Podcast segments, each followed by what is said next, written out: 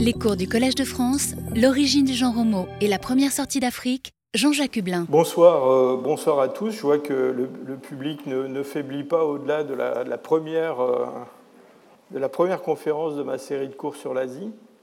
C'est un plaisir de vous, revoir tous. Aujourd'hui, je voudrais euh, aborder la, question du, peuplement de l'Asie par les, premiers, les premiers hominines qui y sont arrivés. Mais avant cela, je voudrais faire un, développement sur le rôle de la géographie et du climat dans ces processus de peuplement et les processus d'évolution. Et dans le fond, le message que je voudrais faire passer aujourd'hui, c'est que euh, l'évolution humaine, ça n'est pas simplement euh, regarder euh, l'anatomie de, fossiles pour essayer de comprendre comment ils se sont modifiés au cours du temps, comment leur, anatomie a changé, mais surtout mettre en relation l'environnement, la biologie, et puis aussi, on, le verra euh, à la fin de, cette série de cours, euh, le comportement, la technique, la culture au sens large, et c'est l'interaction de tous ces aspects euh, dans lesquels les hommes ont, évolué, dans le fond, qui, forment le mécanisme du changement. C'est en fait la façon dont la paléoanthropologie moderne euh, se conçoit depuis euh, que certains précurseurs comme euh, Clark Howell ou Richard Klein ont mis l'accent sur ces, aspects environnementaux. Donc je vous remontre cette, cette vue de l'espace de l'Asie et, nous allons maintenant visiter ce continent à travers le temps et puis aussi euh, sous des climats différents pour voir comment il a changé. Mais avant de, nous engager dans cette, cette visite de l'Asie pléistocène, puisque c'est de cela qu'il s'agit, derniers 2 millions d'années essentiellement, à peine plus, euh, je voudrais commencer ce cours en vous montrant une, petite vidéo qui va nous emmener beaucoup plus loin dans le temps, 100 millions d'années avant le présent. Et euh, ce que je voudrais vous montrer, c'est euh, le rôle de la, tectonique des plaques et de la dérive des continents dans la formation du continent asiatique et vous montrer, euh, euh, dans le fond, comment la tectonique, qui paraît quelque chose très très loin de, l'évolution humaine, j'allais dire la condition des hommes, puisqu'il s'agit de processus très longs et, très lents, eh bien comment cette tectonique des plaques, en fait, a de l'importance euh, pour la vie sur Terre a de l'importance, pas seulement dans la distribution des, espèces vivantes, mais aussi une influence très grande sur le climat. Et vous savez que le climat, c'est quelque chose qui, compte beaucoup. Donc, euh, nous voilà euh, il y a 100 millions d'années. Alors, je pense que vous avez un peu de mal à reconnaître l'Asie, mais l'Asie est là. Hein. c'est ce bout de terre avec des, des mers épicontinentales et euh, l'Asie prolonge euh, un continent qui part vers l'ouest euh, et qui englobe l'Europe et qui, vient de, qui commence à se séparer de l'Amérique du Nord. C'est un continent qu'on appelle la Laurasie. Et dans l'hémisphère sud, eh bien, il y a un, grand continent qui s'appelle, qu'on a appelé le Gondwana, qui a commencé à se fragmenter il y a environ 160 millions d'années. Et ce, vaste continent de l'hémisphère sud comprenait euh, l'Amérique du Sud, l'Afrique, donc ça c'était vraiment les, gros morceaux, mais aussi euh, d'autres plaques continentales. Ici, vous reconnaissez peut-être l'Australie, l'Antarctique, et puis cette plaque qui se trouve ici, c'est l'Inde. Et l'Inde va traverser cette mer immense, qui est à peu près à l'endroit où se trouve l'océan Indien aujourd'hui, et qu'on appelle la Tétis ou la, Mésogée, la mer du milieu. Et euh, au cours des derniers 100 millions d'années, ce à quoi on assiste, c'est une fermeture de cette mer. Alors, vers l'ouest, c'est la contraction de la Méditerranée. Et puis, euh, lorsque l'on va vers l'ouest, euh, vers l'est, excusez-moi, eh bien, c'est la remontée des fragments de ce grand continent qui comportait la plaque indienne, la plaque australienne, l'Australie. Alors, ce qu'on observe pendant ce, processus, eh c'est euh, une dérive euh, assez rapide de l'Inde vers le nord. Vous allez voir aussi que l'Australie aussi va, remonter. Et dans la région qui correspond plus ou moins à l'Asie centrale et à l'Europe de l'Est d'aujourd'hui, eh vous voyez qu'il y a des mers épicontinentales. On appelle ça la parathétis. Sont des sortes d'appendices de la thétis euh, qui vont euh, graduellement s'assécher. Vous allez voir que ça a une, grande importance. Vous voyez, l'Inde remonte à toute allure, si je peux dire, ça prend quand même quelques millions d'années. Hein. Et euh, cette Inde qui, se précipite vers le continent asiatique eh bien, va non seulement entrer en collision avec le continent asiatique il y a à peu près 45 millions d'années, mais va littéralement rentrer dans le continent asiatique et surtout la plaque indienne va passer sous la plaque asiatique et en plaçant sous la plaque asiatique, donc ces plaques flottent sur le, manteau, hein, qui est plastique, eh bien, en passant sous la plaque asiatique, eh bien, elles vont soulever une partie. Et c'est ainsi que euh, vont se former l'Himalaya, d'une part, et puis euh, le haut plateau tibétain juste en arrière. La région du monde où aujourd'hui on a les sommets les plus importants. Pourquoi? Eh bien parce qu'on a deux plaques continentales qui sont empilées l'une sur l'autre à cet endroit-là. Et euh, cette, euh, comment dire, ce, phénomène va avoir des conséquences extrêmement importantes pour le climat, pour la géographie et donc pour les peuplements animaux et les peuplements humains. donc voilà encore cette, cette, trajectoire de l'Inde, ce passage de l'Inde sous la plaque eurasiatique. Vous avez ici un schéma qui vous montre comment cette plaque indienne passe euh, sous, le, sous le, continent asiatique et soulève euh, des formations qui, en fait, des formations géologiques qui entouraient des îles hein, qui séparaient cette plaque indienne du continent asiatique il y a 45 millions d'années. Donc on a des îles aujourd'hui qui sont à 8000 mètres d'altitude, qui ont été euh, poussées par cette, cette collision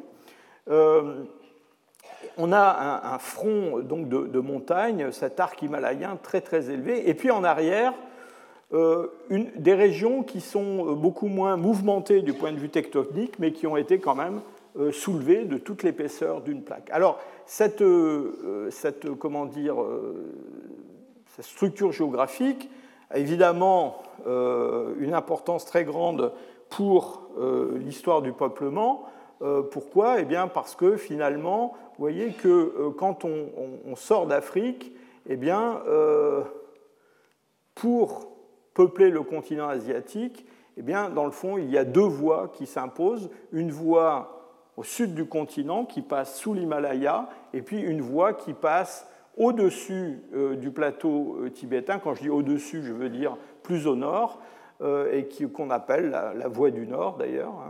Hein pour euh, différents euh, épisodes de peuplement. Alors c'est un, comment dire, c'est une situation euh, qui va se présenter à plusieurs périodes.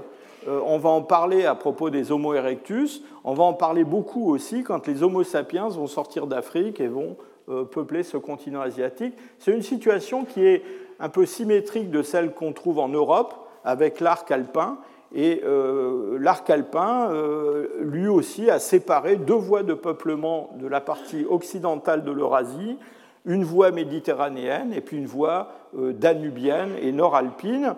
sont des voies qui ont été utilisées par les premiers Homo sapiens qui sont arrivés en Europe et qu'on va retrouver, qui va fonctionner à nouveau, par exemple, lors de l'expansion du néolithique, donc à des périodes beaucoup plus récentes. Cette, tectonique des plaques, euh, donc, elle affecte la, géographie, euh, mais elle affecte aussi le climat.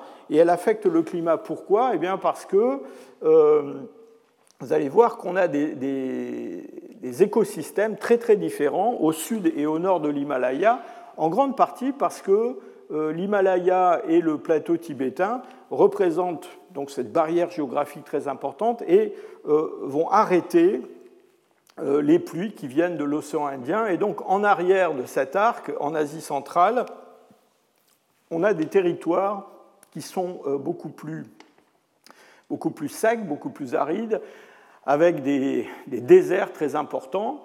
Et au cours du Pléistocène, eh ben, en fonction des conditions climatiques, cette voie au nord du Tibet, au nord de l'Himalaya, eh sera praticable ou ne sera pas praticable en fonction de la température et surtout de l'hygrométrie.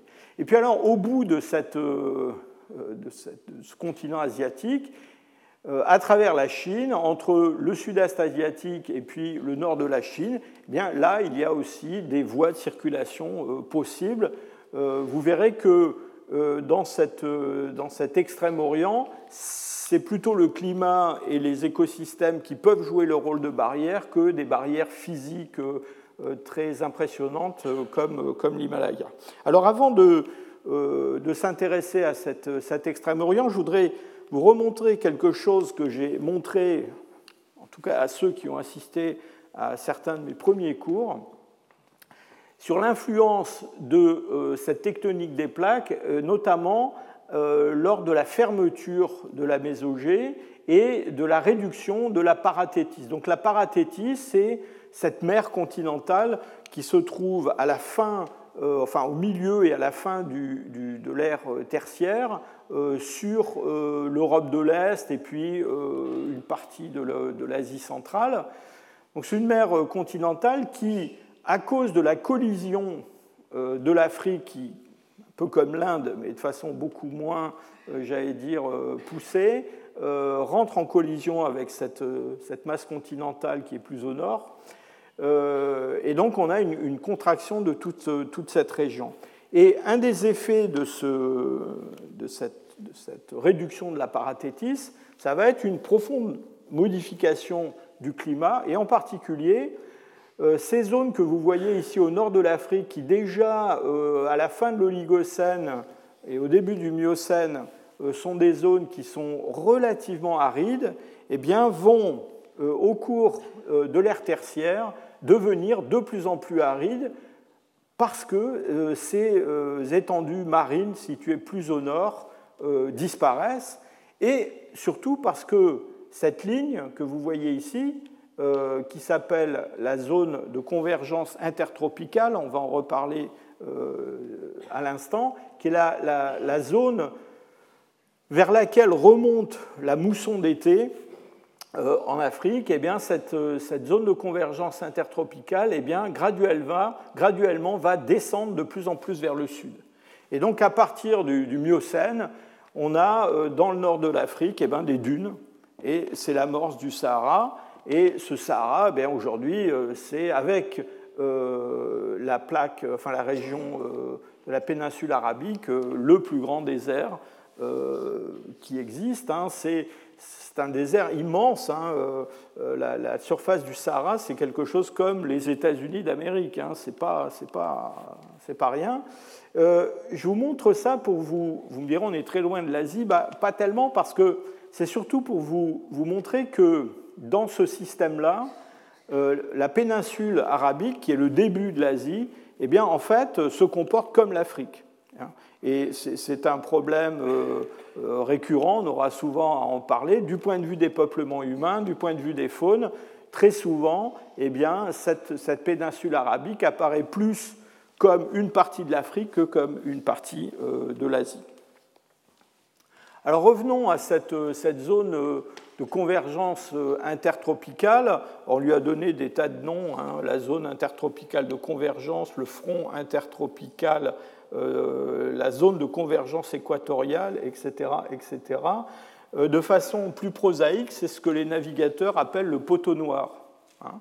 Euh, quand vous voulez traverser l'Atlantique, surtout pour aller vers les Antilles ou l'Amérique du Sud, eh bien, il y a une zone où les alizés convergent, ceux qui viennent de l'hémisphère sud et ceux qui viennent de l'hémisphère nord, et c'est une zone de calme absolu dans laquelle il n'y a pas de vent très embêtant quand on traverse l'Atlantique à la voile.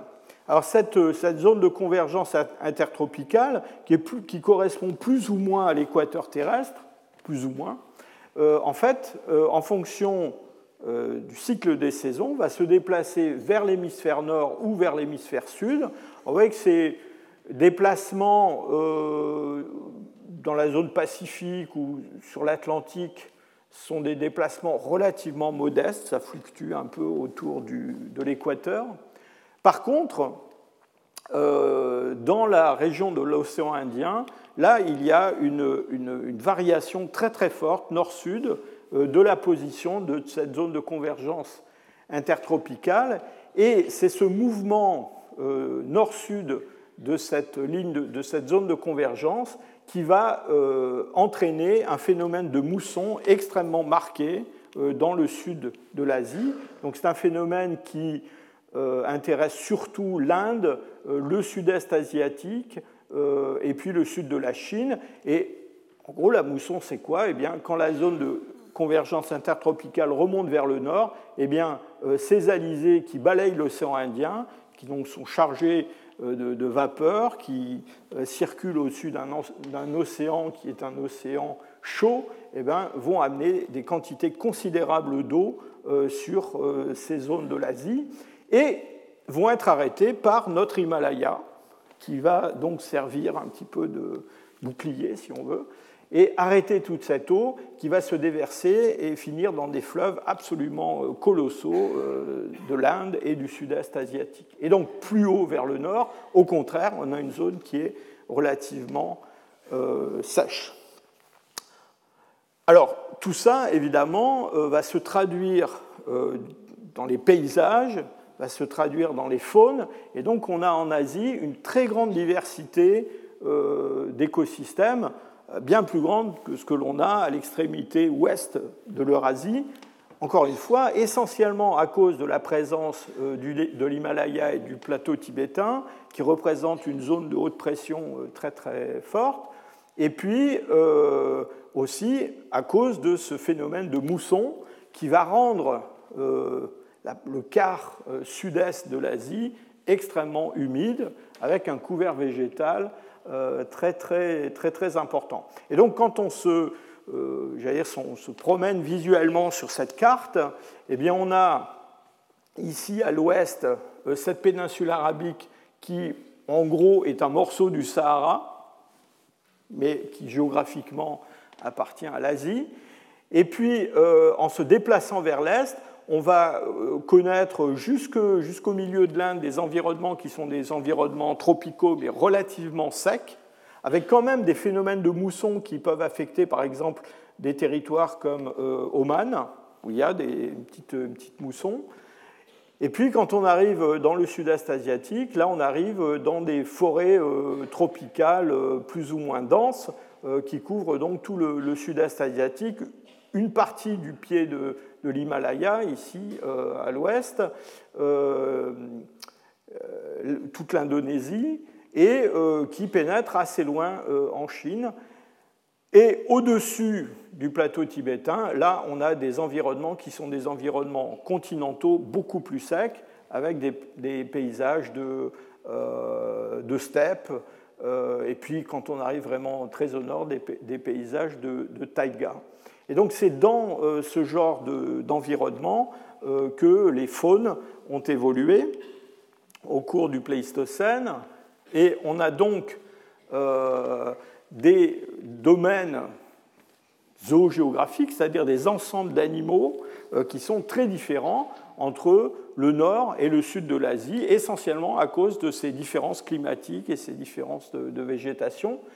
Une région qu'on appelle la région paléarctique, euh, qui d'ailleurs se prolonge vers l'ouest, très loin. Hein, en, Europe, euh, on est en grande partie dans la région paléarctique.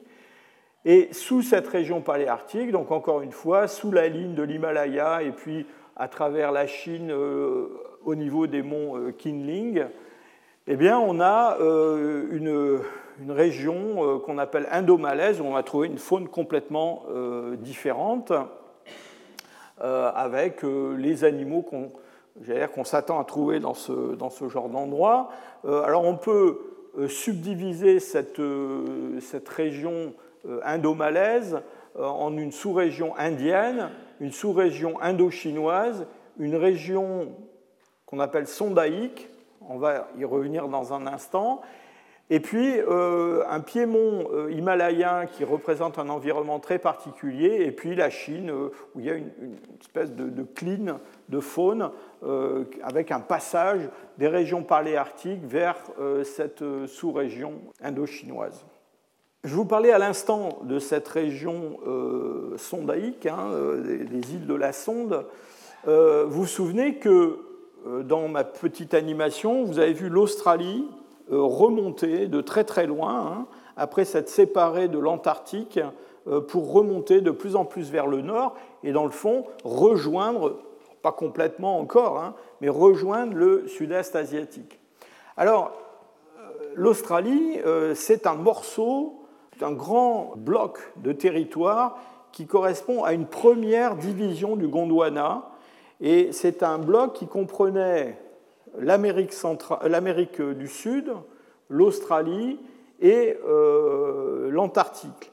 Et euh, cette, ce bloc qui a, qui a, eu pendant un temps assez long, j'allais dire une, une, évolution séparée du reste du Gondwana, euh, a vu apparaître déjà au temps des dinosaures, hein, donc pendant l'ère secondaire, des formes de mammifères euh, tout à fait particulières. Et donc, quand on regarde les faunes fossiles, eh bien, on trouve en Australie, mais aussi en Amérique du Sud et euh, en Antarctique, eh bien, des marsupiaux qui aujourd'hui, euh, enfin du moins dont les descendants aujourd'hui, n'existent plus pratiquement que en Australie. Alors, pourquoi? Eh bien, parce que l'Antarctique, malheureusement pour lui, euh, a fini par se retrouver dans une zone euh, climatique extrêmement défavorable aux marsupiaux. Et puis l'Amérique du Sud, elle, euh, s'est trouvée en contact avec l'Amérique du Nord.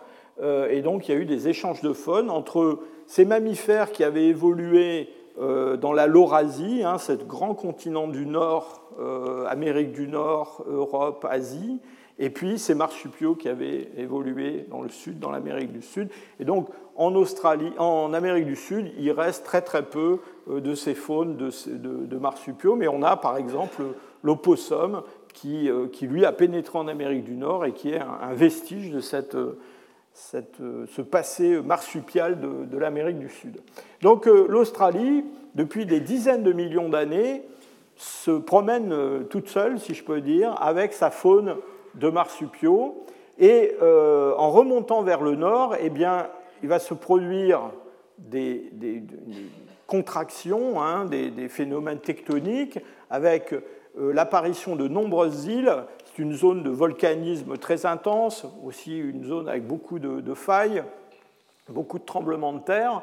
Euh, et ces, ces îles vont être parfois connectées essentiellement à cause des baisses du niveau marin.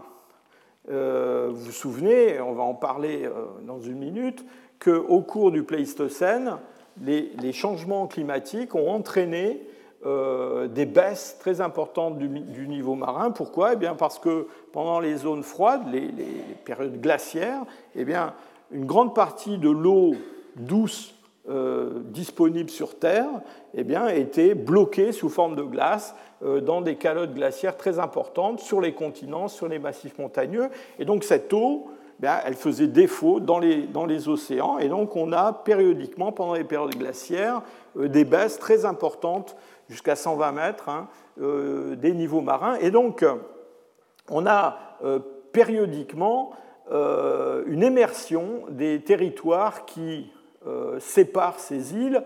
Et on peut distinguer trois zones. Une zone qu'on a appelée Sahul. Alors Sahul, c'est quoi? Eh bien, c'est l'Australie plus la Nouvelle-Guinée qui, pendant les périodes froides les périodes de...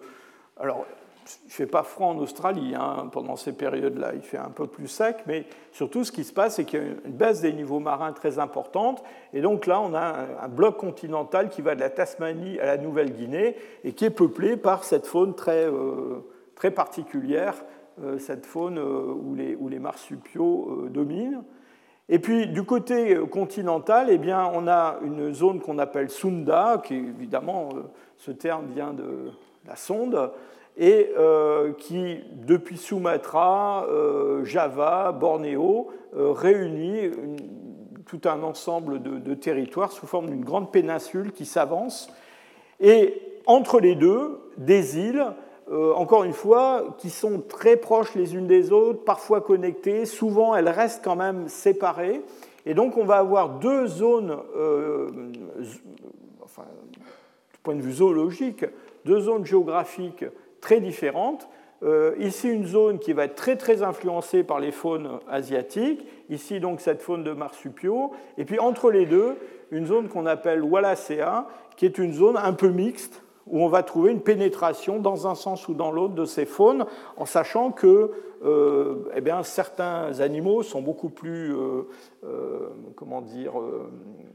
ont beaucoup plus de facilité pour traverser des, étendues marines et peupler des îles.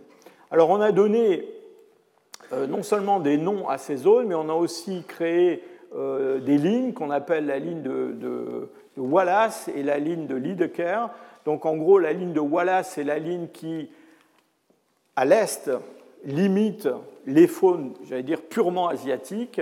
Euh, la ligne de Liedeker, euh, c'est la ligne qui limite vers le nord-ouest les zones purement euh, de type Australie, Nouvelle-Guinée. Et la ligne de Wallace, évidemment, a été nommée en l'honneur du, concurrent de Darwin, qui a euh, lui aussi euh, séparément et à la même époque inventé, si je peux dire, l'évolution par voie de sélection naturelle. Alors, donc ça, c'est le, cadre géographique actuel. Et maintenant, on peut se demander comment ce cadre a évolué dans le passé.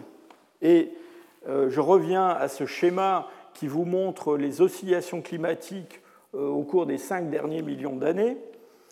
Euh, vous voyez que euh, ce n'est pas, un paysage de tout repos. Hein. Le climat a énormément changé au cours des derniers 5 millions d'années. Je dirais même il a changé de plus en plus. Hein. Alors cette courbe euh, vous présente le passé à gauche, le, présent à droite. Donc on va de gauche à droite. Et même si la courbe monte, eh bien en fait, elle va vers des températures plutôt plus froides. Donc euh, le froid est en haut, le chaud est en bas. La période qui nous intéresse pour l'Asie, ce sont les deux derniers millions d'années, c'est-à-dire c'est la période pour laquelle on a des, sites paléontologiques euh, ou archéologiques qui livrent des traces de, présence humaine. Et donc, euh, ce que, l'on observe à côté de cette montée vers des, températures plutôt plus froides, et d'une façon générale, dans beaucoup de zones continentales, vers plus d'aridité. Hein, c'est ce qu'on observe en Afrique en particulier. Vous voyez surtout que euh, ces cycles climatiques voient leur, périodicité et surtout leur amplitude changer. Hein. Donc, euh, euh, si on remonte il y a 2 millions d'années, on a des cycles climatiques qui sont des cycles assez courts, d'environ 40 000 ans. Et puis, on va connaître au cours du Pléistocène moyen ça commence il y a environ 800 000 ans, ça, prend un petit temps à s'installer. Hein. Euh, la mise en place de cycles qui sont des cycles climatiques glaciaires, interglaciaires, plus longs, de 100 000 ans, et surtout des cycles qui ont une amplitude très très forte, surtout au cours du dernier demi-million d'années. Et donc, euh, ces cycles très très marqués, euh, en Europe, en Amérique du Nord, eh bien, c'est ce qui va donner ces, euh, phénomènes glaciaires euh, très très spectaculaires, qui évidemment n'ont pas le même genre d'effet euh, dans l'Asie tropicale, mais quand même qui vont entraîner, et ça c'est un phénomène planétaire, des variations des niveaux marins très très importantes.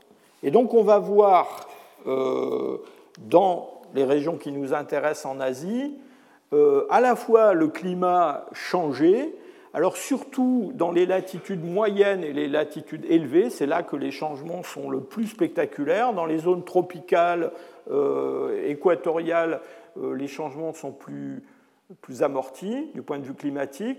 Par contre, les niveaux marins, ça, ça va affecter énormément toute cette zone de des îles de la Sonde, hein, cette zone de Sunda que je viens de vous montrer. On va commencer par, par le nord. Et alors, on s'imagine que pendant ces cycles glaciaires, quand il fait très froid, eh ben, il ne fait pas très bon être là-bas dans le nord, en Sibérie ou en tout cas au nord du, plateau tibétain. Eh bien, en fait, peut-être pas. Euh, quand on regarde les, restes de faune qui viennent de ces régions-là, on voit que, en tout cas, pendant le, ce qu'on appelle le Pléistocène supérieur, disons pour faire simple, depuis à peu près 120 000 ans jusqu'il y a environ 10 000 ans, 110 000, euh, 10 000 eh bien, on a, pendant cette période froide, plutôt froide du, du Pléistocène supérieur, on a sur toute une région qui couvre, euh, en gros, qui va des Pyrénées euh, jusqu'à l'Alaska. On a un paysage qu'on a appelé la steppe à mammouth euh, qui, se, qui se développe. Donc, ce que vous voyez évoluer ici au cours du temps, c'est la présence de, ce, de, cet écosystème qui est représenté en rouge. Et puis les points noirs que vous voyez sur la carte sont les endroits où on a trouvé des mammouths, justement. Hein. Et donc, euh, euh, pourquoi on, appelle cette steppe la steppe à mammouth? Pas seulement parce qu'on trouve des restes de mammouth dans cet environnement, donc des animaux qui, j'allais dire, aiment le froid, mais euh, parce que ces mammouths, en fait, d'une certaine façon, transforment eux-mêmes le paysage. Et ça, c'est un phénomène qu'on a un peu tendance à oublier, à passer sous silence. Les grands mammifères modifient le paysage, modifient la végétation par leur activité. Euh, par exemple, en Afrique aujourd'hui, le fait qu'il y ait de moins en moins d'éléphants, c'est quelque chose qui affecte les paysages africains. Et on pense d'ailleurs que euh, le type de, paysage, le type d'environnement qui a existé à peu près partout sur Terre, là où il y avait des très grands mammifères pendant le Pléistocène, eh bien, nous n'en avons plus aucun équivalent aujourd'hui à cause de la disparition de ces grands mammifères. Et ça vaut pour l'Afrique aussi.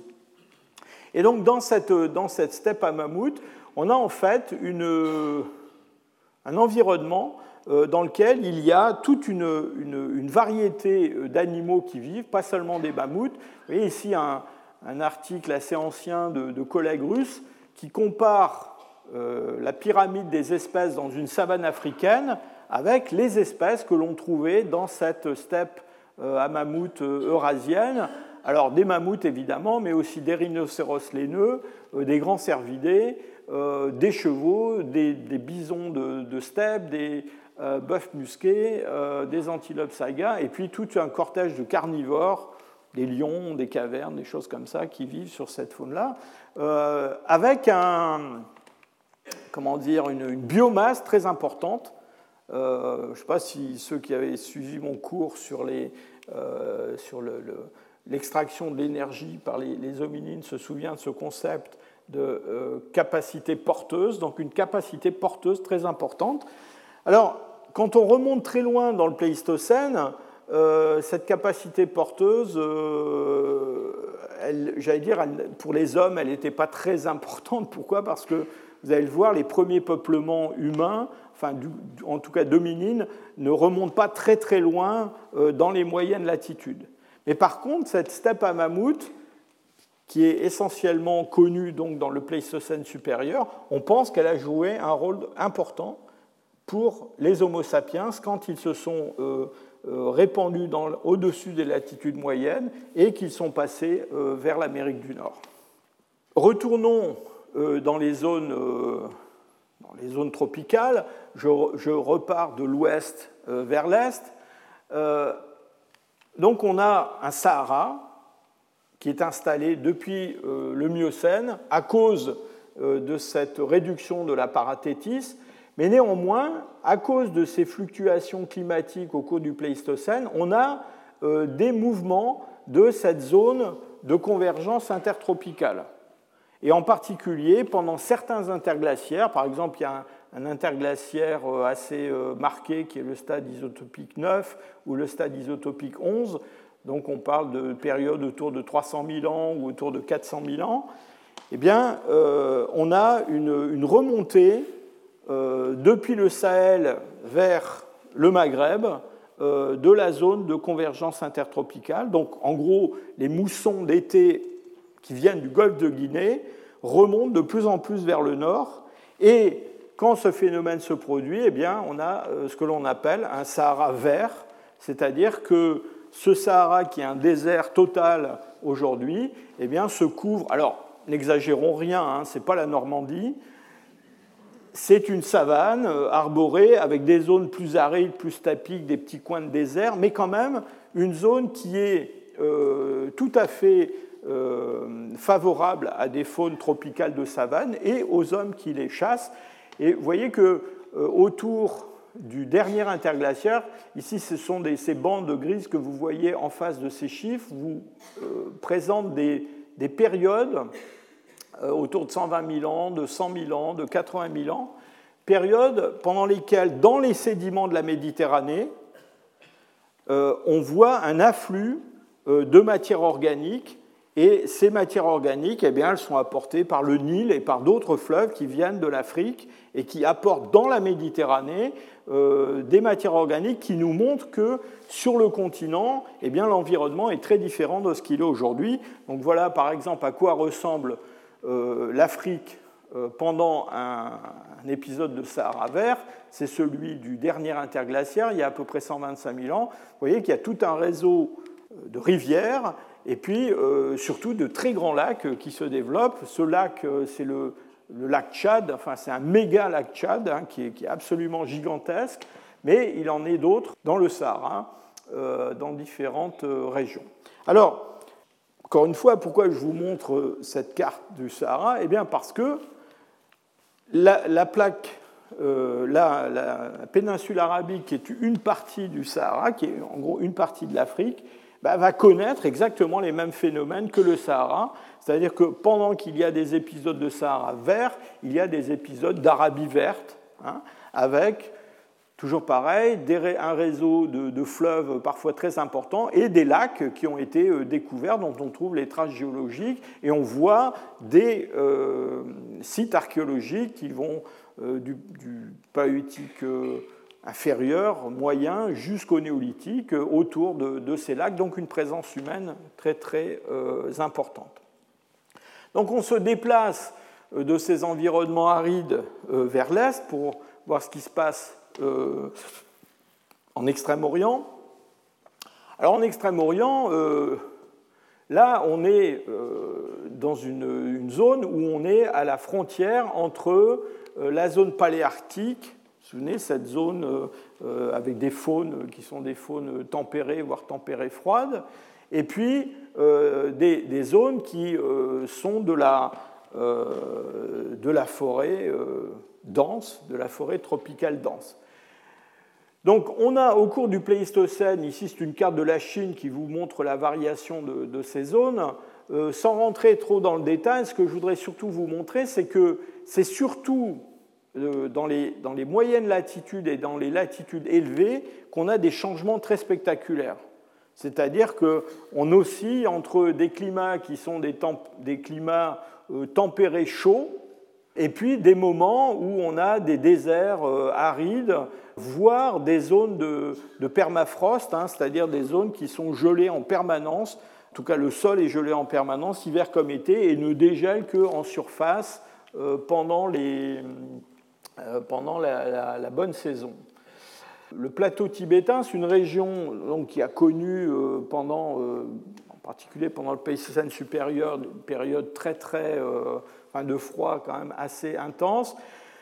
On a longtemps cru que les hommes n'avaient pu pénétrer et coloniser le plateau tibétain que très récemment, et que c'était seulement les hommes entre guillemets modernes, hein, des Homo sapiens, il y a moins de 40 000 ans, qui avaient pu s'installer sur le, le plateau tibétain, vous verrez que euh, dans quelques semaines, quand on parlera des Denisoviens, qui sont un groupe fossile euh, du, Pléistocène moyen, eh bien, euh, vous verrez que quand même ces Denisoviens ont réussi à s'installer eux aussi sur le, sur le plateau tibétain.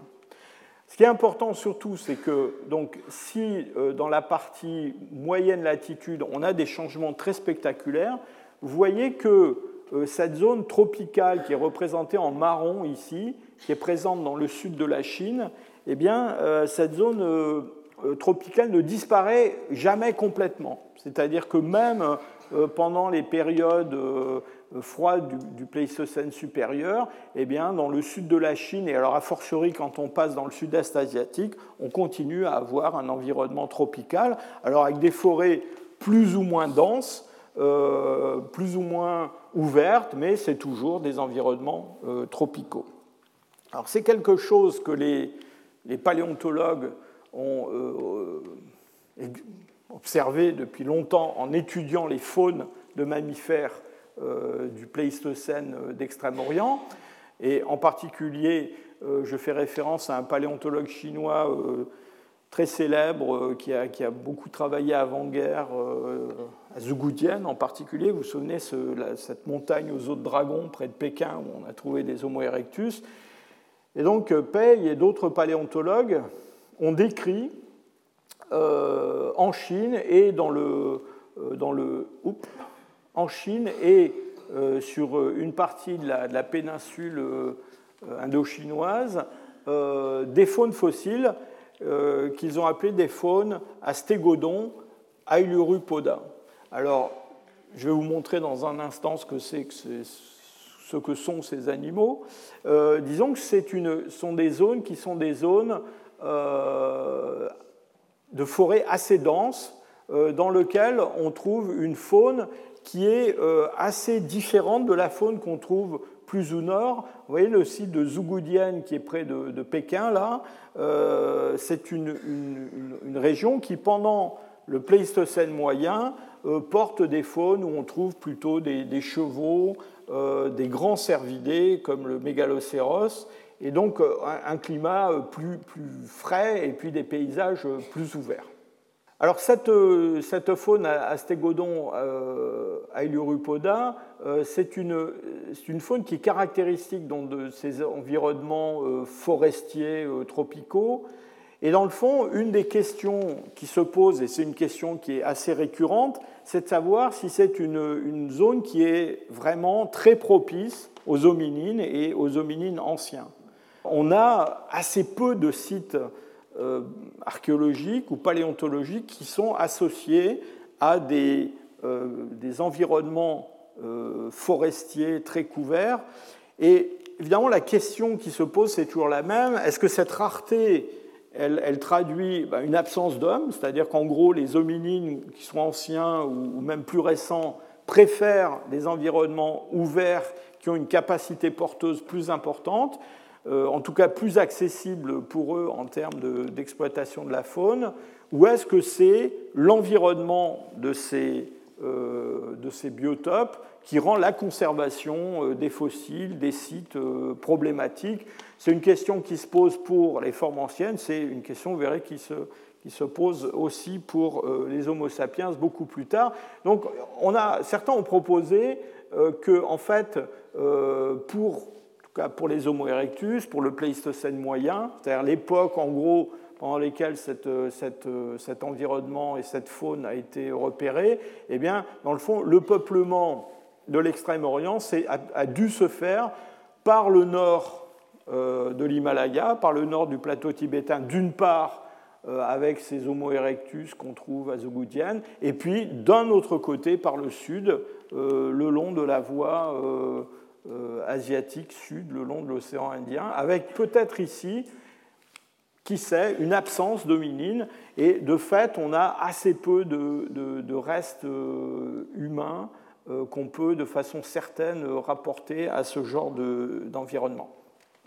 Alors je vous montre quand même le stégodon, que vous voyez à quoi ça ressemble. Donc le stégodon, c'est un éléphant avec des, défenses absolument énormes. Euh, euh, et de façon typique, dans cet environnement, il est associé au grand panda. Donc c'est lui, euh, Et euh, on a longtemps considéré que cette faune à stégodon et Ailuropoda qu'on trouvait en Chine et dans le sud-est asiatique, c'est une faune qui correspondait en gros à la division Pléistocène moyen. Pléistocène moyen, je vous rappelle, c'est 780 000, 125 000. Alors maintenant, on sait qu'il y a des, faunes à, Stégodon et Rupoda plus anciennes, que c'est quelque chose qui commence dans le, dans le Pléistocène inférieur, et surtout que euh, dans une partie du Pléistocène supérieur, en tout cas, on, trouve encore ces faunes-là, en tout cas dans certaines régions. Euh, il n'y a pas que des stégodons et des, pandas géants hein, dans, ces, dans, ces, environnements. On trouve aussi un, un grand tapir qui s'appelle Megatapirus. Et puis on trouve aussi des primates, euh, et euh, en tout cas des primates de grande taille, comme ce gigantopithèque dont on va parler à l'instant. On trouve aussi des, comment dire, des, orang-outans. Aujourd'hui, les orang-outans, ça vit à Bornéo, hein, ça vit dans le, en Indonésie. On a à cette époque-là des orang-outans qui vivent sur le continent asiatique, en Chine, au Vietnam, euh, dans des endroits comme ça. Euh, une, faune de grands primates euh, assez, assez riche. Et donc justement, on se demande si cet environnement des faunes à Stégodon et Lupoda, ce n'est pas une, niche qui est plutôt pour les grands primates non humains que pour les primates humains, qui eux préfèrent des environnements plus ouverts. alors on a essayé de, de créer des zones à l'intérieur de cette faune pour reconnaître une, sorte de chronologie dans, leur évolution. Euh, en particulier, il y a à un moment donné la disparition de ce, gigantopithèque, très très grand euh, primate apparenté aux orang-outans. Et bon, voilà, il y a des, des, une, des faunes mais sans gigantopithèque, qui sont plus récentes que, que les autres. Alors ce, euh, ce gigantopithèque, alors il y a une floraison de reconstitution de gigantopithèques. J'ai beaucoup hésité à vous en montrer. Euh. Il y en a une sur l'affiche de mon cours. Hein. Euh, cette créature qu'on voit entourée par des, Homo erectus qui ont l'air très affairés, c'est un gigantopithèque. Mais justement, la question qui se pose, c'est un petit peu par provocation que j'ai mis cette image sur mon, euh, affiche de cours, c'est est-ce que les Homo erectus ont vraiment fréquenté euh, les gigantopithèques Et pourquoi est-ce qu'on se pose cette question? Eh Bien Parce que euh, dans cette zone du sud de la Chine et puis du, Vietnam, on trouve des dents de ce gigantopithèque. Alors le gigantopithèque, c'est un, animal assez, assez formidable. Hein, vous voyez, euh, on estime qu'il pouvait faire quelque chose comme 3 mètres de haut, hein, euh, en tout cas redressé. Hein, donc c'est euh, voilà une mandibule de, gigantopithèque. Ce petit rectangle fait 3 cm, vous voyez la taille des dents. Une mandibule de gigantopithèque, c'est comme ça.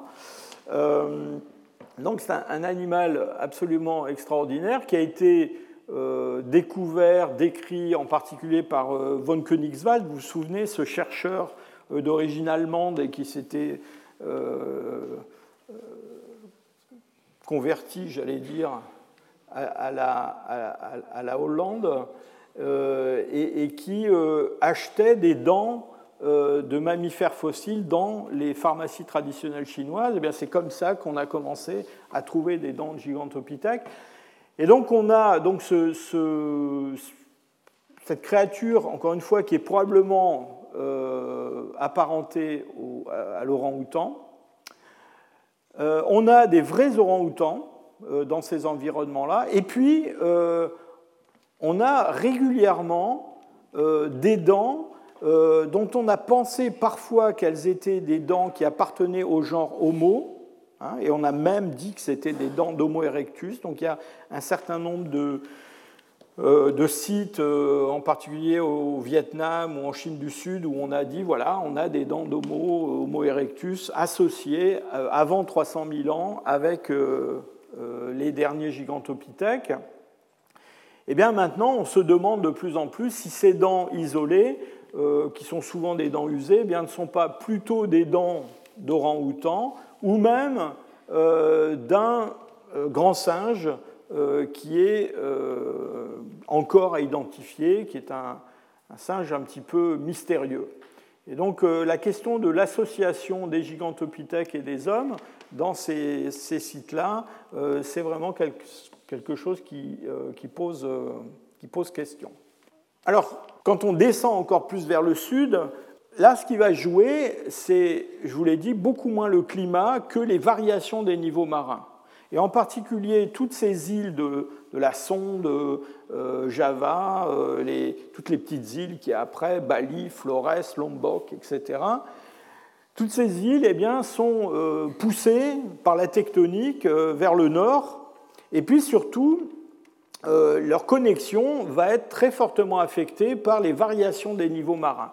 Et quand on regarde en particulier ce qui se passe à Java, je vous rappelle que Java, c'est l'endroit où on a trouvé le premier Homo erectus, et l'endroit d'Asie où probablement on a les gisements à Homo erectus les plus, riches, eh bien on voit une, une évolution euh, assez nette des faunes au cours du dernier million et demi d'années, c'est-à-dire la période pendant laquelle on a ces, Homo erectus, avec euh, ce que j'ai appelé une continentalisation des faunes.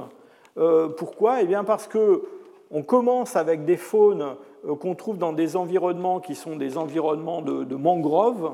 Hein.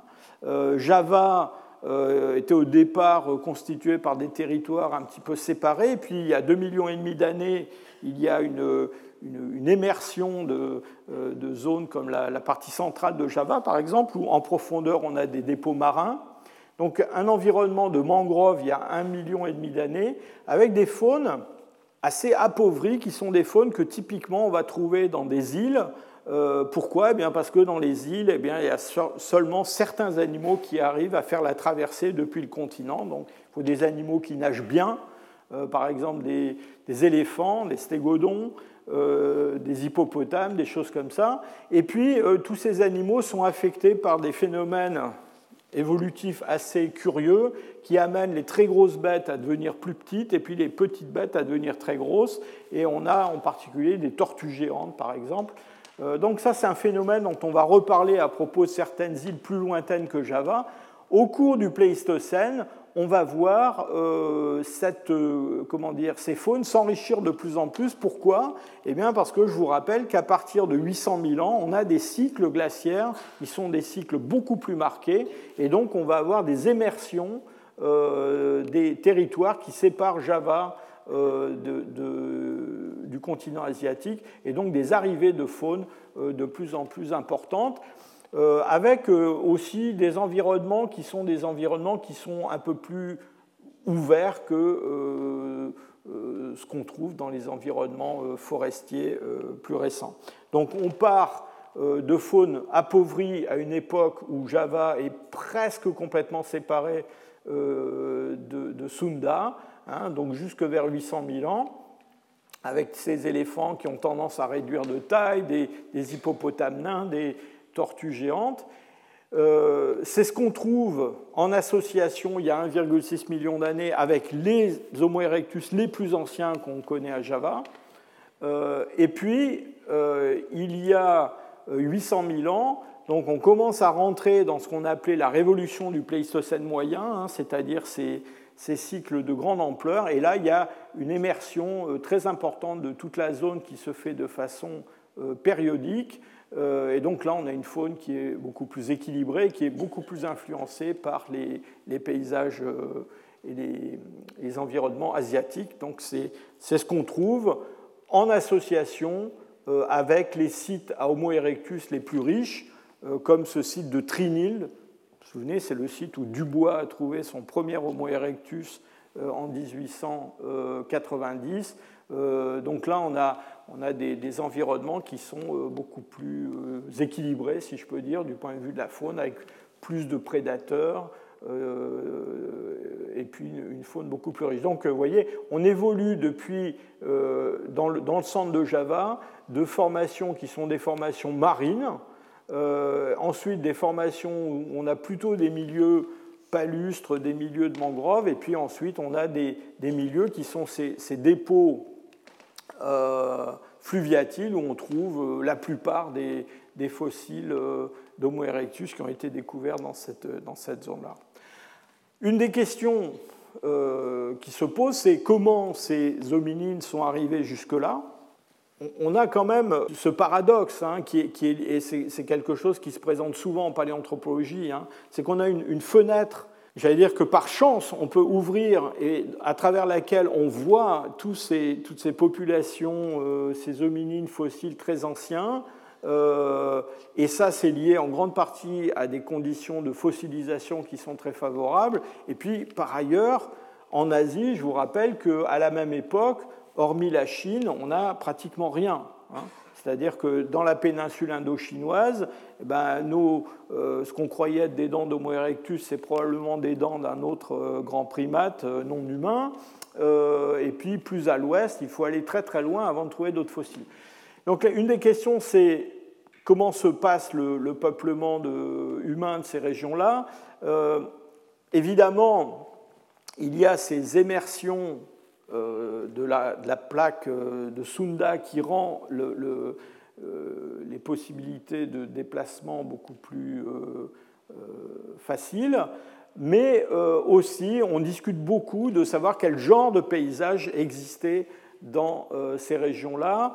Et en particulier, il y a une hypothèse qui a été formulée il y a assez longtemps, dans les années 90, suivant laquelle il y aurait eu un corridor de, de savane euh, au milieu de ces environnements euh, tropicaux avec nos stégodons et, toutes nos bêtes euh, très très inféodées à des milieux forestiers, eh bien on aurait une savane qui permettrait, peut-être qui aurait facilité l'arrivée de ces hominines, toujours avec cette idée hein, que les hominines sont peut-être plus adaptés à des milieux ouverts ou assez ouverts qu'à des milieux forestiers euh, dense. Alors, je, vous signale cette hypothèse euh, parce qu'elle euh, existe dans la littérature. Elle est controversée.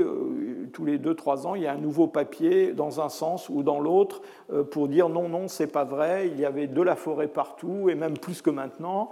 Et puis, j'ai vu très récemment un nouveau papier qui revient sur cette idée, avec des données isotopiques, qui revient sur cette idée que voilà, en Thaïlande, ici, vers Krabi, on a euh, des, signaux isotopiques sur les faunes fossiles qui montrent qu'il y a des environnements ouverts euh, pas très loin. Le type de, de site euh, paléontologique et archéologique change aussi. je vous montre ici quelques photos, alors des paysages qui doivent être familiers pour tout le monde, ces, ces paysages ruiniformes qu'on trouve dans le sud-est asiatique, dans lesquels on a des formations karstiques, hein, donc euh, il y a des, dissolutions intenses des massifs calcaires avec un enfoncement du euh, cours des rivières euh, qui donne ces paysages tout à fait particuliers du sud de la Chine et de, du Vietnam, du Laos aussi. je remercie au passage ma collègue Anne-Marie Bacon qui m'a passé ces photos qui viennent du Laos. Euh, donc ces, formations sont très importantes parce que ce sont elles qui ont joué le rôle de piège à fossiles pour nos faunes à euh, euh stégodon et l'europoda euh, du sud de la Chine et du sud-est asiatique. Donc nos dents de gigantopithèques, elles viennent essentiellement d'endroits comme ça. C'est seulement beaucoup plus tard, et encore une fois à cause de ces phénomènes de changement climatique et de euh, tectonique des plaques aussi, qu'on voit apparaître des formations karstiques comme ça euh, à Java ou à Flores. Là, on est plutôt autour du milieu du Pléistocène moyen, euh, vers 600 000, 400 000, 300 000. Alors, maintenant que vous êtes instruit sur toute la géographie de l'Asie et les variations de cet environnement, on va essayer de faire y arriver des hominines. Et je vous rappelle que les hominines, eh c'est de par là qu'ils viennent. Hein. Euh, au-delà de 2 millions d'années, vous verrez que peut discuter de la date hein, à quelques centaines de milliers d'années près, mais euh, en gros, avant 2 millions d'années, on n'a pas d'hominines en dehors d'Afrique. Hein. Donc en Afrique, on a une longue évolution euh, qui, a commencé il y a au moins 7 millions d'années, avec Toumaï, avec les premiers hominines, euh, une radiation des australopithèques à partir d'un peu plus de 4 millions d'années, et puis beaucoup plus tard, l'apparition du genre Homo, et c'est le genre Homo, apparemment, vous verrez que c'est aussi quelque chose qui est discuté, qui va être celui qui va sortir d'Afrique. Alors, le problème des premiers peuplements de, l'Asie, c'est que on a beaucoup de sites, pratiquement partout, il y a des gens qui trouvent des outillages très frustes et euh, qui les publie en disant voilà, on a des choses qui ressemblent à de, de l'oldowayen, comme en Afrique de l'Est, et qui doit avoir 2 euh, millions d'années ou plus. Souvent, euh, cette, ce genre de publication fait une sorte de confusion entre la, technique qui est utilisée pour produire ces outils et puis leur âge. le problème, c'est que des outils très frustes on n'a jamais arrêté d'en fabriquer. On a continué très très longtemps à fabriquer des choses très simples. Et malheureusement, souvent, euh, ces outillages ne sont pas vraiment en place et il y a une grande difficulté euh, pour les dater de façon précise. En fait, le site le plus ancien, qui soit un site stratifié, dans lequel on a des couches à l'intérieur desquelles on a de la faune et des outillages, en plus on a des restes humains, et qui est absolument, euh, j'allais dire, euh, solide dans sa datation, c'est le site de Dmanisi qui se trouve en Géorgie. Alors on est sur le flanc euh, sud du Caucase, et c'est dans cet endroit-là qu'on a trouvé les premières traces certaines, il y en a des plus anciennes, mais qui sont beaucoup moins certaines, d'hominines en dehors d'Afrique. Alors le site de Nman ici, c'est un site qui se trouve au confluent de euh, deux rivières. Et en fait, vous voyez que toute la région est couverte par d'énormes coulées de basalte. Il y a un volcanisme qui est assez intense. Vous voyez ces, couches de basalte de l'autre côté de la vallée qui recouvrent aussi ce, plateau euh, triangulaire. Et dans ces basaltes, il y a euh, des cavités naturelles qui se sont formées, qui ont été formées par l'érosion, et dans lesquelles euh, des carnivores ont habité, et puis aussi, à l'occasion, euh, des hominines. Et non seulement ils y ont habité, mais ils ont laissé quelques, quelques outillages. Alors c'est un site, on, pourrait passer une heure à, parler de Dmanisi, hein, c'est un site absolument extraordinaire. Je pense que c'est le site le plus important à l'échelle planétaire pour cette période-là. Euh, il a été découvert par des archéologues qui étaient des archéologues médiévistes qui fouillaient un, village médiéval, une petite ville médiévale, et en fouillant les caves des maisons, il y avait des silos. Euh, en vidant ces silos, qui étaient des silos euh, de réserve de nourriture, un jour, quelqu'un a sorti une dent de rhinocéros qui paraissait pas très médiévale, et on est allé chercher des paléontologues qui ont dit mais attendez, cette bête-là vivait il y a plus d'un million d'années, c'est pas possible que ce soit une bête médiévale.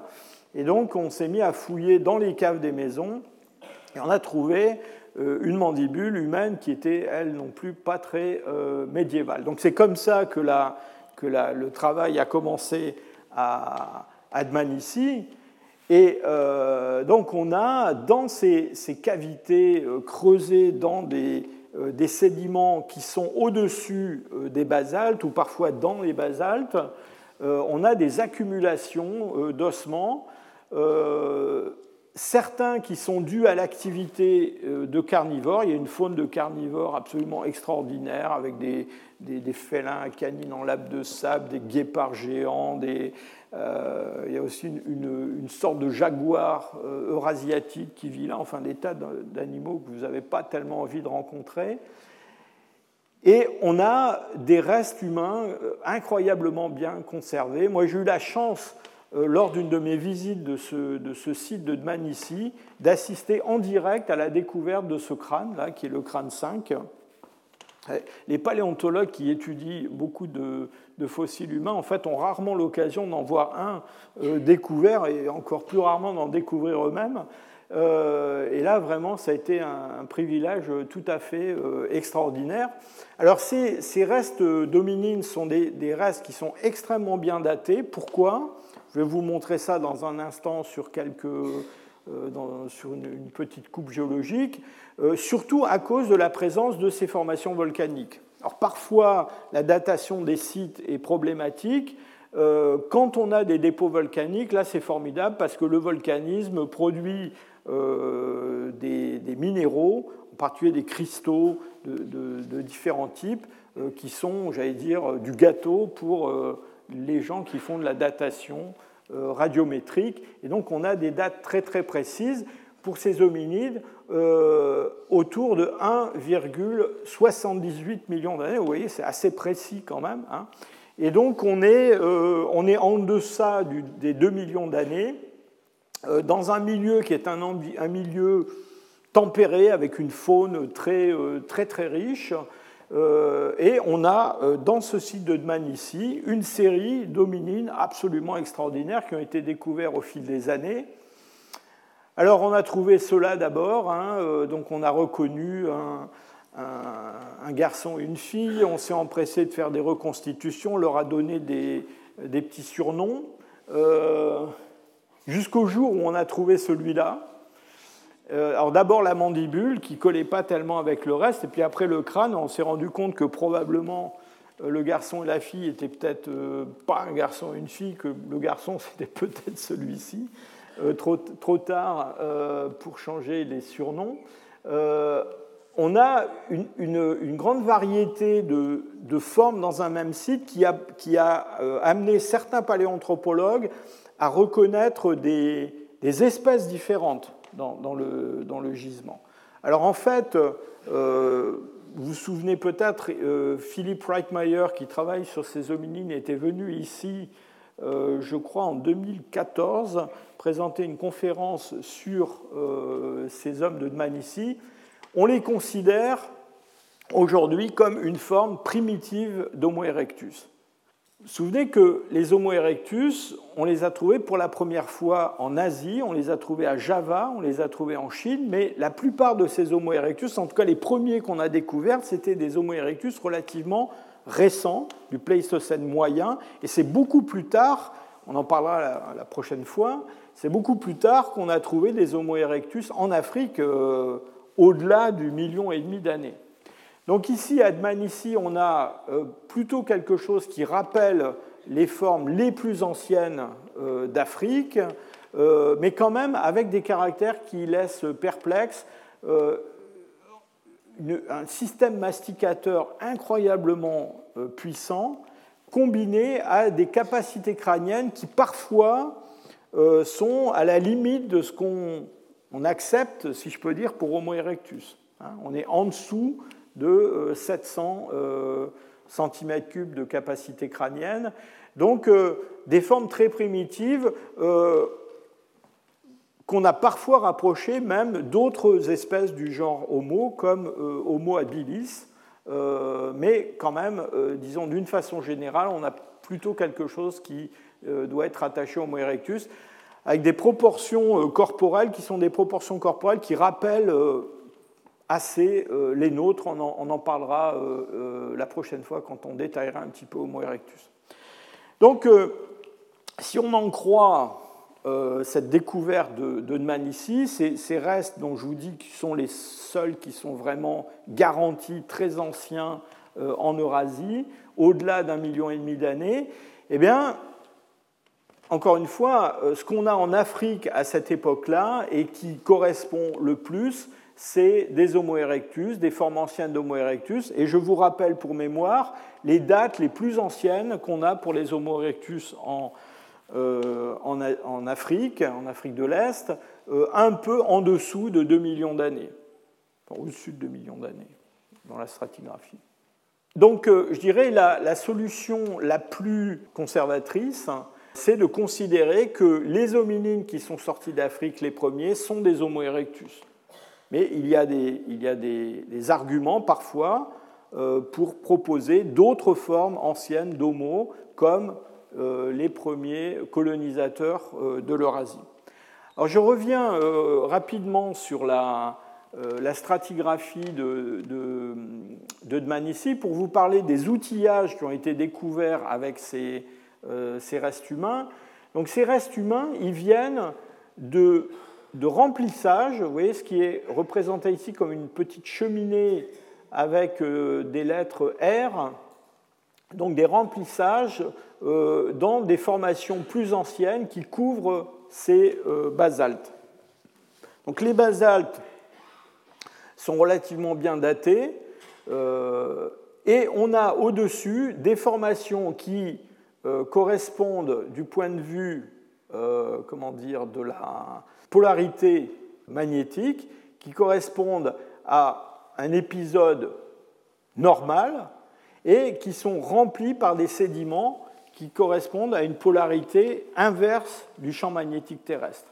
Alors quand on essaie de faire coller cette stratigraphie assez compliquée avec les diverses inversions du, euh, comment dire, du champ magnétique terrestre, eh bien, on, on, est bien obligé évidemment de tenir compte de l'âge des, des, basaltes, eh bien, on se situe par là, c'est-à-dire dans une période inverse qui est la période de Matuyama, avec en dessous euh, un épisode qu'on appelle l'épisode d'Olduvai euh, et qui correspond à l'âge de ces, de ces hominines.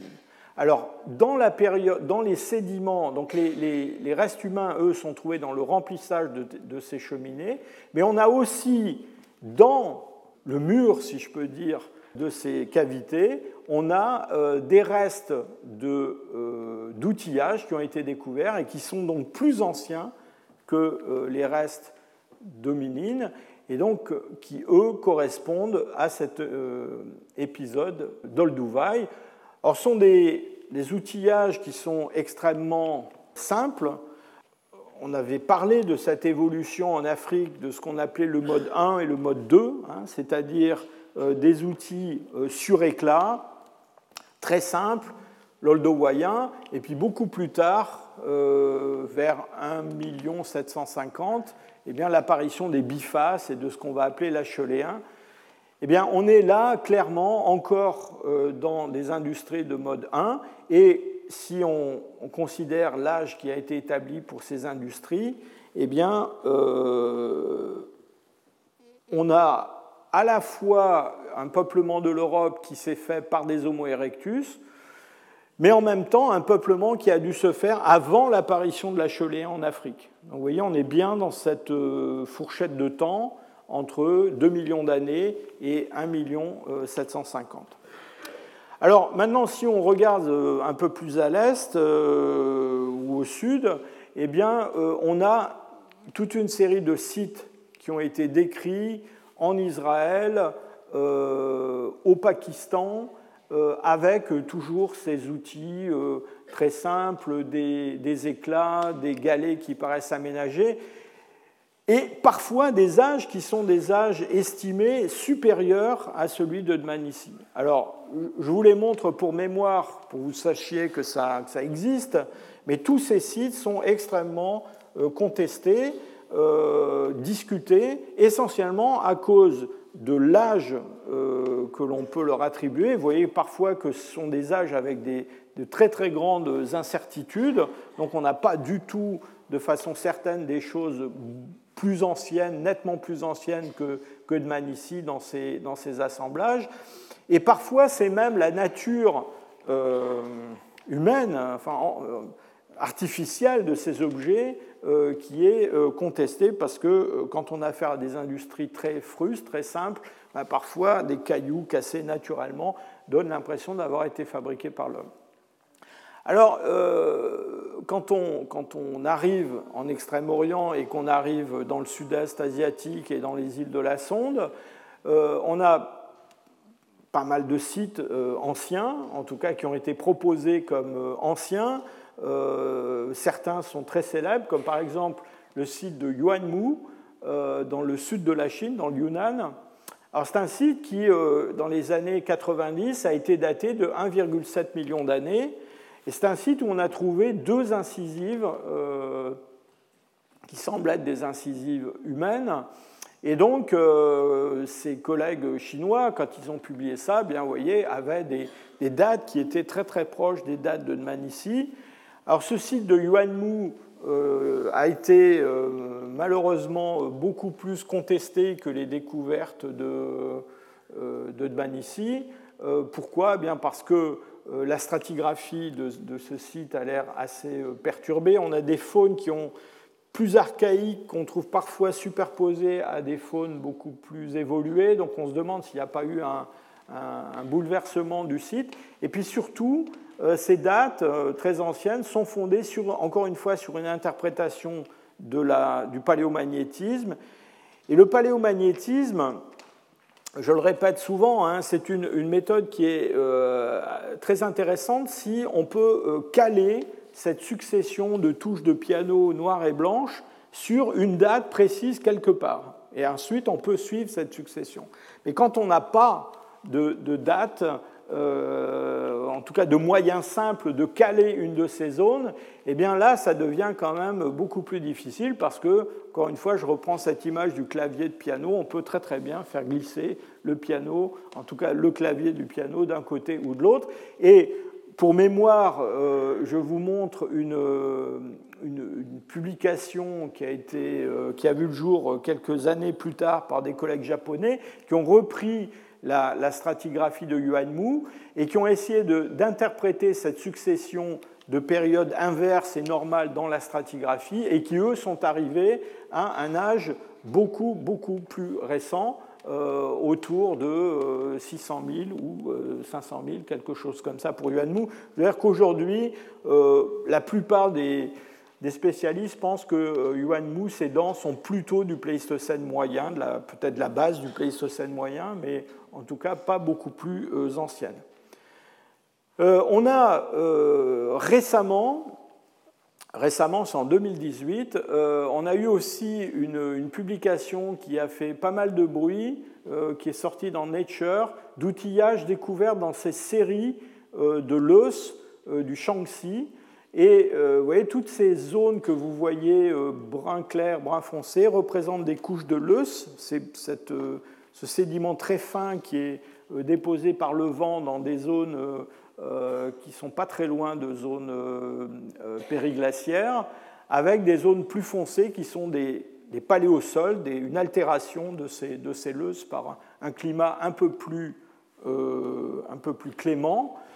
On est à peu près dans le, dans le centre de la, de la Chine et là, euh, eh bien, euh, nos collègues chinois euh, ont décrit des outillages. Alors, bon, certains sont assez convaincants, d'autres beaucoup moins. Et puis, toujours pareil, avec une interprétation par paléomagnétisme, on aboutit à un âge pour les niveaux les plus anciens livrant ces outillages autour de 2 millions 100. Donc on est un peu au-delà de, de c'est euh, un, comment dire, c'est un site qui est un petit peu quand même discuté. Pourquoi? Parce que, voyez, c'est un, une pente très très raide. Et donc, euh, voilà, le, caractère en place de ces industries dans tous ces niveaux a été discuté. On s'est demandé s'il n'y avait pas des, des, industries un peu plus récentes qui étaient descendues dans des fissures euh, de niveau inférieur. Je passe à ce qui est, j'allais dire, plus solide et sérieux en Chine. Enfin, non pas que ce que je viens de vous montrer ne soit pas sérieux, mais disons que ça, prête à discussion. En fait, je pense qu'en Chine, les sites qui sont de façon, euh, j'allais dire, certaine, euh, des sites euh, très anciens, sont les sites du bassin de Niewan, qui est un site du nord de la Chine, pas très très loin de Pékin vers l'ouest. Et là encore, on a des stratigraphies très très importantes où on a pu euh, à la fois euh, faire du paléomagnétisme et puis mettre en évidence euh, des faunes, des industries. Et on a, je crois, quelque chose qui est assez solide.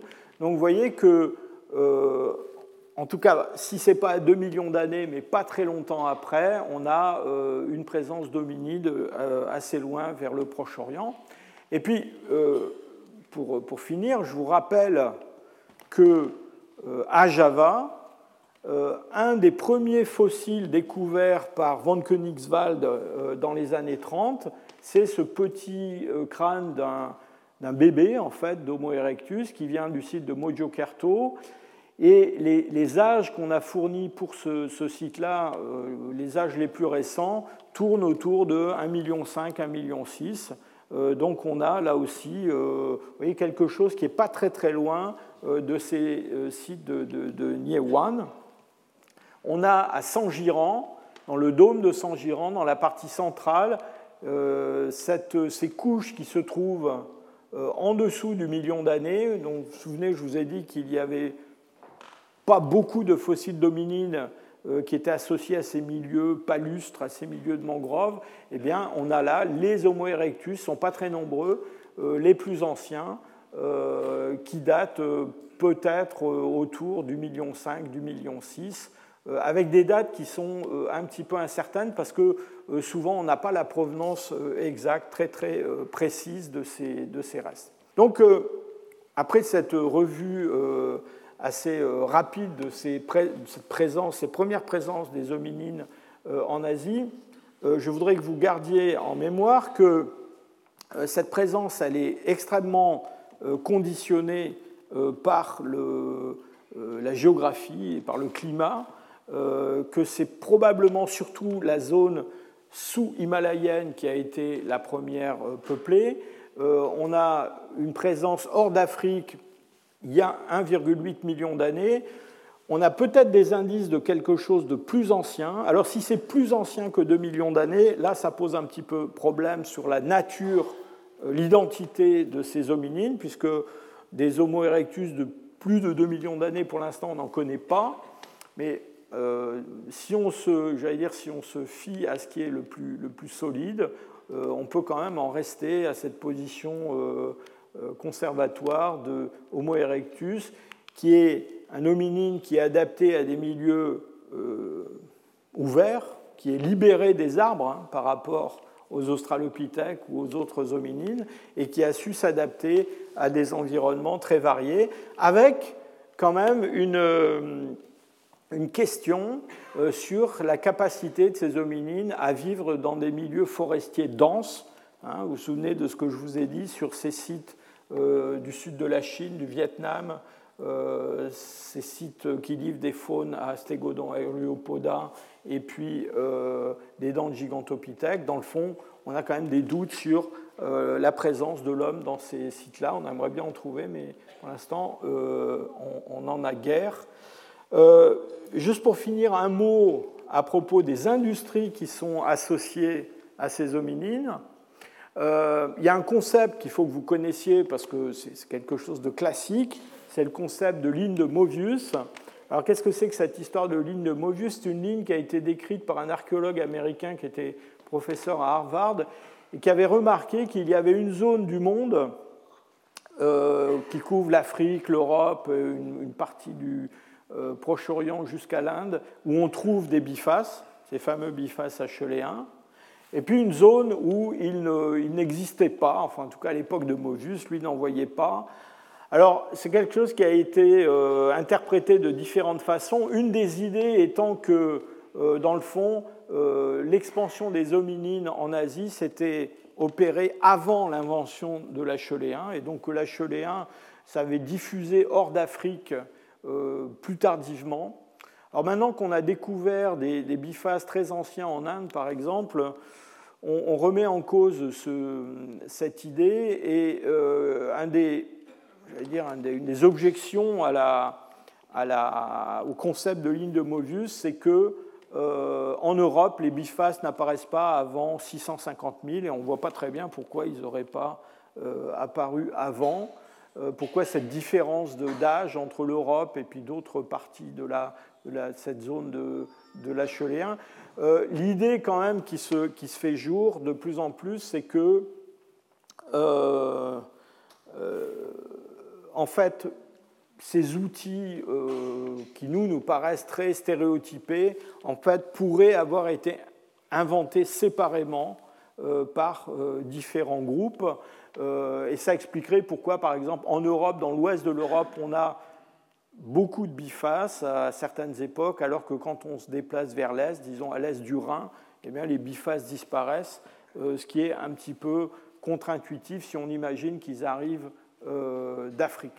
Alors, qui plus est, on a découvert en Asie, vous voyez, tous ces points rouges sont des endroits où on a des sortes de bifaces euh, ce que les archéologues appellent large cutting tools. Alors c'est vrai qu'ils sont taillés sur leurs deux faces, mais ils ne ressemblent pas vraiment à ces bifaces euh, africains euh, typiques. vous voyez, regardez le, profil, ça c'est une coupe de ce, ce biface. J'allais dire, ça ressemble pas vrai. Sur le dessin, ça ressemble à un biface, mais quand on y regarde de près, un biface un petit peu curieux. On a dans le sud de la Chine un site qui s'appelle Beize ou Bose, où on a aussi des, grands outils comme ça. Donc tout ça suggère quand même plutôt des inventions séparées euh, quand les hommes ont eu besoin de ces, euh, de ces grands outils. Voilà, pour finir, je voudrais simplement souligner le fait que si on, joint par une ligne le site de Man ici et le site de Nihewan en Chine, qui sont des sites, euh, j'allais dire, solides dans leur datation, vous voyez que ces premiers peuplements dominines de, l'Eurasie, euh, pas seulement de l'Asie, mais aussi de l'Europe, eh bien, ce sont des peuplements qui se font tous en dessous de 40 degrés de latitude nord. Moi, j'ai un petit peu de mal à imaginer que ces peuplements sont faits par le nord de l'Himalaya. Euh, je pense que c'est plutôt euh, la voie tropicale qui a joué et probablement des circulations nord-sud quand on arrive ici en Extrême-Orient. Voilà, je vous remercie. la prochaine fois, on, explorera plus particulièrement ces Homo erectus, leur anatomie, leur adaptation, avant de passer à des hominines euh, plus, plus récents. Merci. Retrouvez tous les contenus du Collège de France sur www.colège-2-france.fr.